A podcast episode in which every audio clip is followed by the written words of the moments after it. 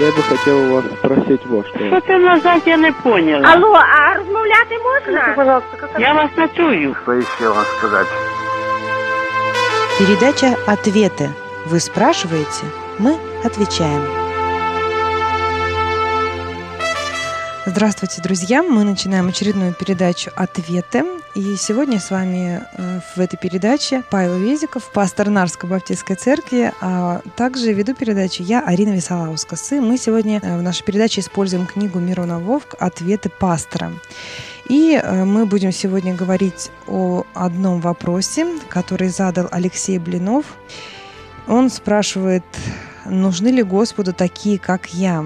Очень актуальный вопрос. Я думаю, многие люди сталкивались э, в своем искании с такой проблемой, с проблемой своей греховности и с тем, что, э, возможно, Господь не примет нас. И я зачитаю этот вопрос э, в развернутом таком виде. Алексей говорит, «Не могу больше жить такой жизнью. Я преступник.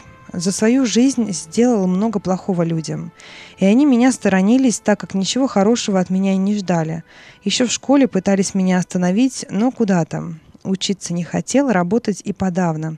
Даже маме не помогал, хотя она воспитывала меня одна, хотела, чтобы я вырос человеком. Но я никого не слушал и говорил, сам знаю, что мне делать и как жить. Вот и докатился. Хотел легкой жизни, грабил, воровал, Ограбил легко, но оказалось, что вовсе не так просто, как думалось. К тому же по моей вине умер человек. Иллюзия беззаботной жизни. Тюрьма, да и в душе пустота. Вот я и хочу спросить, могу ли я получить прощение? Нужны ли Господу Богу такие, как я? Алексей Блинов. Вот такой сложный вопрос, Павел. Попробуем на него ответить. Попробуем. Прежде всего, хочу с уверенностью сказать вам, вы нужны Богу. Главная тема Библии это спасение грешных людей. Вот слова самого Иисуса Христа из Евангелия от Луки. «Нездоровые имеют нужду во враче, но больные. Я пришел призвать не праведников, а грешников к покаянию». 5 глава, 32 стих. В Священном Писании много раз говорится о том, что Бог любит каждого, независимо от количества наших грехов, любит всякого, кто приходит к Нему с верою. Хочу прочитать несколько стихов из Библии. «Ибо так возлюбил Бог мир, что отдал Сына Своего Единородного, дабы всякий, обратите внимание на это слово, всякий, верующий в Него не погиб, но имел жизнь вечную». Евангелие от Иоанна, 3 глава, 16 стих. «Ибо это хорошо и угодно Спасителю нашему Богу, который хочет, чтобы все люди спаслись и достигли познания истины». Первое послание к Тимофею, 2 глава, 3-4 стихи. Господь долготерпит нас, не желая, чтобы кто погиб, но чтобы все пришли к покаянию. Второе послание Петра, 3 глава, 9 стих. Вы обратили внимание, что Бог не исключает никого? Он хочет спасения каждого из нас. Поэтому еще раз хочу подчеркнуть, вы нужны Богу, и Он желает вашего спасения. Но как обрести спасение? Как избавиться от чувства вины за соделанное в прошлом? Эти вопросы мучают сегодня многих. Люди ищут разные возможности, чтобы искупить свою вину. Одни приносят большие пожертвования в церковь, другие истязают свое тело и так далее. Но Бог нашел выход для грешника, чтобы он избавился от чувства вины. Зная, что нетленным серебром или золотом искуплены вы от суетной жизни, преданной вам от отцов – но драгоценную кровью Христа, как непорочного и чистого агнца. Первое послание Петра, 1 глава, 18 и 19 стихи. Вот в ком прощение наших грехов. Вот кто заплатил за наши грехи. Иисус Христос. А, подождите, а как это понимать, что Христос заплатил за наши грехи? Хотелось бы очень кратко остановиться на служении в Ветхом Завете – оно нам поможет понять спасение посредством жертвы Христа. Ветхозаветное святилище и служение в нем символически воспроизводит план спасения человека. Все служение ветхозаветное время основывалось на жертвоприношении. Что должен был сделать человек, который согрешил? Например, ударил кого-либо. Во-первых, грешник должен был признать, что согрешил грех. Он не мог самостоятельно избавиться от чувства вины – это невозможно, потому что грех заслуживает смерти. душа согрешающая, она умрет. Книга пророка Иезекииля, 18 глава, 20 стих. Ибо возмездие за грех – смерть. Послание римлянам, 6 глава, 23 стих. Тогда грешник брал агнца, приводил его во двор святилища к жертвеннику. Встретив священника у жертвенника, он клал свою руку на голову агнца и каялся в своем грехе, возлагая таким образом грех на агнца. Теперь агнец несет вину за грех. Затем грешник брал нож и закалывал агнца, и агнец умирал. Заслуживает ли агнец смерти? Что плохого он сделал? Разве ягненок ссорился с кем-либо? О нет, агнец не заслуживает смерти. А кто же тогда заслуживает смерти? Человек, который привел его к жертвеннику. Но кто умирает? Агнец, а не человек. И чему же учит нас это служение из Ветхого Завета? Когда грешник возлагал свою руку на голову Агнца, что он делал? Он перекладывал вину за грех на божественную замену, на Агнца. О всех жертвоприношениях за грехи людей, которые приносили люди, можно прочитать в 4 главе книги Левит. Когда Иоанн Креститель увидел Иисуса Христа, он сказал, «Вот Агнец Божий, который берет на себя грех мира». Евангелие от Иоанна, 1 глава, 29 стих. Ветхозаветний Агнец служил прообразом Иисуса, указывал на ее будущую жертву. Поэтому, если мы каемся в грехе, нашу вину несет Иисус. Если исповедуем грехи наши, то Он, будучи верен и праведен, простит нам грехи наши и очистит нас от всякой неправды. 1 Иоанна, 1 глава, 9 стих. С какого слова начинается этот текст? «Если». Итак, если исповедуем свой грех, раскаемся в грехе. Он очистит от всякой неправды, неверности и разбоя.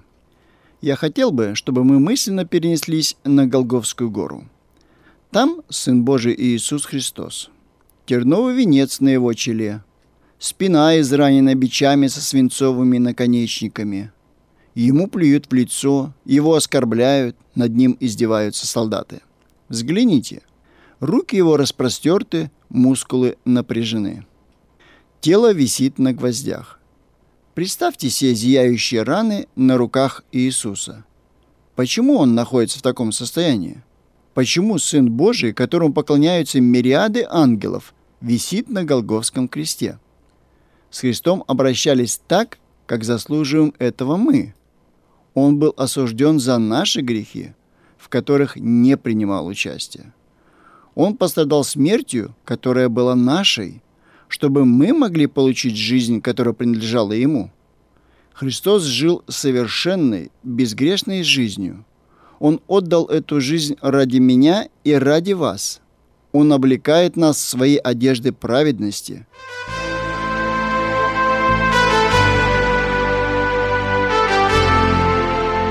Вы слушаете передачу «Ответы». С нами в студии пастор Павел Везиков.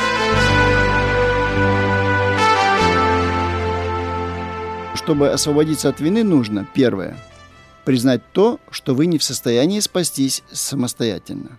Второе, уверовать в то, что Иисус Христос пошел на Голговский крест ради вас, принять его как своего личного Спасителя. Третье, прийти и преклонить колени перед Голговским крестом. И четвертое, покаяться в своих грехах перед Ним. Иисус, праведник, висел на кресте, умирал смертью грешника потому, что взял на себя нашу вину. Вы можете получить прощение за свои грехи и обрести покой в ваших сердцах. Его смерть заняла место той смерти, которую заслуживали мы. И сегодня у Голгофского креста есть место для многих грешников. Это единственное место, где могут собраться все мужчины и женщины и дети. Преклоните колени и скажите ему, «Господи, я верю в то, что моя вина и мой грех прибиты гвоздями к Голговскому кресту. Господь прощает всех. Что делать дальше? Как пастор, я советовал бы вам искать церковь и прийти в нее. Церковь – это особенное место для людей. Это место общения с Богом и общения между людьми. Церковь – это общество людей, которые вместе славят Бога, духовно поддерживают друг друга. Церковь – это видимый представитель Бога на земле. Поэтому нужно идти в церковь. Но сразу же возникает вопрос, в какую церковь? Сегодня их большое множество, а где же истинная? Этот выбор нужно сделать вам. Не спешите сразу становиться членом первой церкви на вашей улице в городе. Приходите, молитесь, пойте для славы Божией, изучайте Священное Писание вместе с членами церкви и сравните то, что говорит Библия, с тем, что проповедует церковь. Обращайтесь в ваших молитвах к Богу, и Он постоянно будет открывать вам истину о своей любви. Но вам, как человеку, сделавшему много ошибок в своей жизни, нужно быть готовым пережить еще один, не очень приятный момент – недоверие со стороны людей. Вы должны понять, что Бог прощает вас, но последствия прежней жизни некоторое время вы будете ощущать.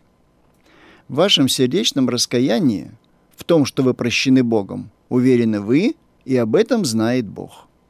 Люди же часто требуют доказательства праведности вашего раскаяния и вашей последующей честной жизни. И вы должны показать это, должны смириться с этим. Такое переживали многие, даже апостол Павел. Книга «Деяния апостолов» рассказывает нам о том, что он сначала был гонителем христиан, но со временем стал истинным христианином. Павел начал проповедовать Иисуса Христа, но люди не могли поверить в искренность его раскаяния. Вот как описывается в Библии это время в его жизни. Савол, он же Павел, прибыл в Иерусалим и старался пристать к ученикам, но все боялись его, не веря, что он ученик. Книга Деяний апостолов, 9 глава, 26 стих.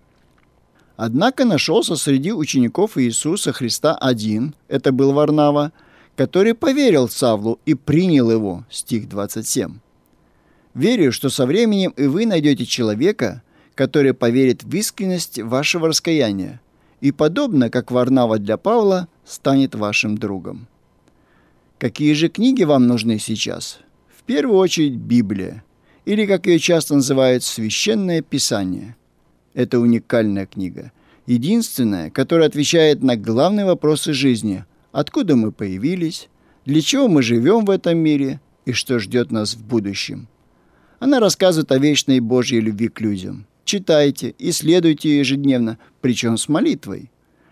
Может, сначала не все вам будет в Библии понятно. Не бойтесь задавать вопросы тем, кто читает Священное Писание уже давно и знает, как им пользоваться. Верующие и пастор вашей церкви с радостью помогут вам разобраться во всех сложных вопросах. Но многие вопросы вы найдете ответы во время богослужений – когда будете посещать их, а также из проповедей. С каждым днем Дух Святой все больше и больше будет касаться вашего сердца, и вы с Божьей помощью сможете стать новым человеком с новыми качествами характера. Ибо и мы были некогда несмысленны, непокорны, заблудшие, были рабы похотей, различных удовольствий, жили в злобе и зависти, были гнусны, ненавидели друг друга. Когда же явилась благодать и человеколюбие Спасителя нашего Бога, Он спас нас не по делам праведности, которую бы мы сотворили, а по своей милости, баню возрождения и обновления Духом Святым, которого излил на нас обильно через Иисуса Христа, Спасителя нашего, чтобы, оправдавшись Его благодатью, мы упованию соделались наследниками вечной жизни. Послание к Титу, 3 глава, с 3 по 7 стих. Да поможет Небесный Отец обрести вам жизнь вечную со всеми искупленными. Спасибо большое, Павел, за участие в нашей передаче. Сегодня нам задавал вопрос Алексей Блинов, и звучал этот вопрос так. «Нужны ли Господу такие, как я?» Отвечал на вопрос Павел Везиков. Э, за звукорежиссерским пультом была Арина Висолаускас. В подготовке передачи к эфиру мы использовали книгу Мирона Вовк «Ответы пастора». До новой встречи, друзья, в эфире.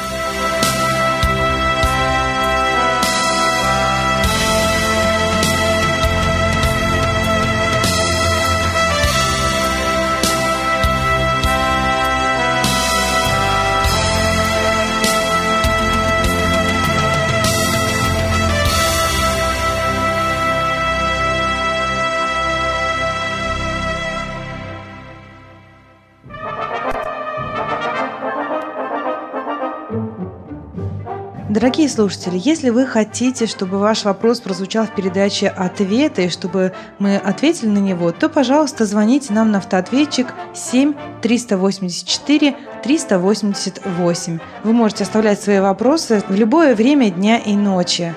Мы примем ваш вопрос и постараемся как можно полно и на основании священного писания ответить на него в передаче «Ответы». Ждем ваших звонков и новых вопросов на автоответчике 7 384 388. Для жителей России, Украины и Белоруссии наберите сначала 8 10 372 и телефон автоответчика 7 384 388. Ждем ваших звонков и новых вопросов в передаче «Ответы».